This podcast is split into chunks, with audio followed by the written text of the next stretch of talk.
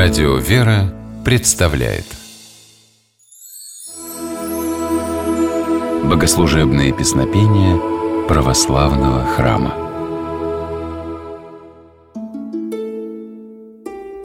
Здравствуйте! С вами Федор Тарасов. Современное летоисчисление ведется от Рождества Христова, что неудивительно, ведь рождение Спасителя ознаменовало собой начало новой эпохи в истории человечества – Однако, если мы откроем произведения некоторых святых отцов, например, Иоанна Златоуста, мы найдем у них такое мнение. Новую историю человечества следует начинать от Благовещения. Благовещением называется событие, когда архангел Гавриил явился Деве Марии и возвестил ей о предстоящей миссии – стать матерью Спасителя мира. Богородица согласилась на уготованную ей великую честь, произнеся «Се раба Господня, да будет мне по глаголу Твоему». В этот момент, по благодати Божией, она зачала Иисуса Христа. С точки зрения православной церкви, жизнь любого из нас начинается не с момента рождения, а с момента зачатия.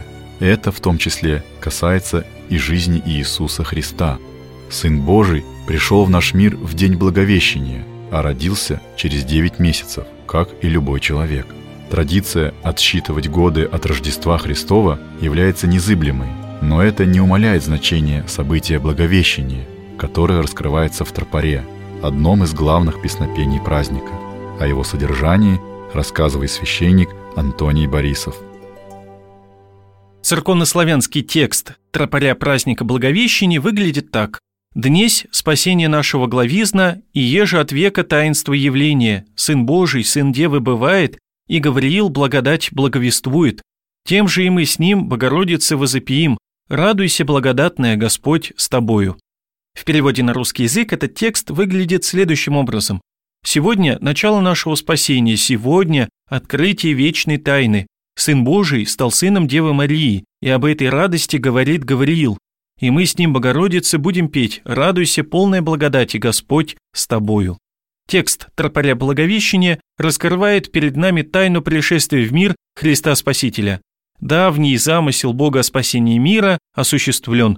Сын Божий становится сыном Девы Марии, но та при этом не теряет своей чистоты. Более того, Богородица приобретает в день Благовещения особую благодать – быть ходатайцей и молитвенницей за людей перед Богом. Тропарь Благовещения поется на богослужении праздника неоднократно, ведь в задачу тропаря, как типа песнопения, входит сообщать молящимся вероучительный смысл праздника. Поэтому сегодняшнее песнопение исполняется и на вечерней службе, и на литургии.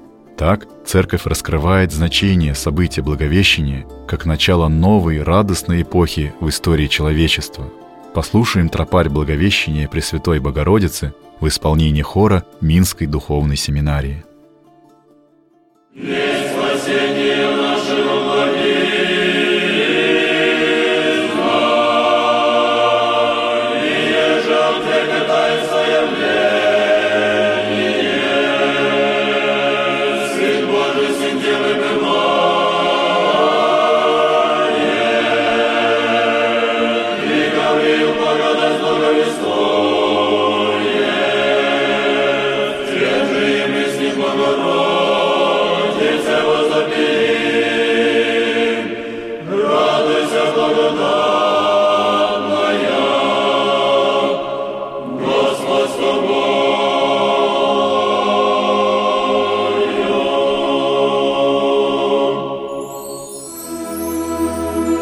Богослужебные песнопения православного храма.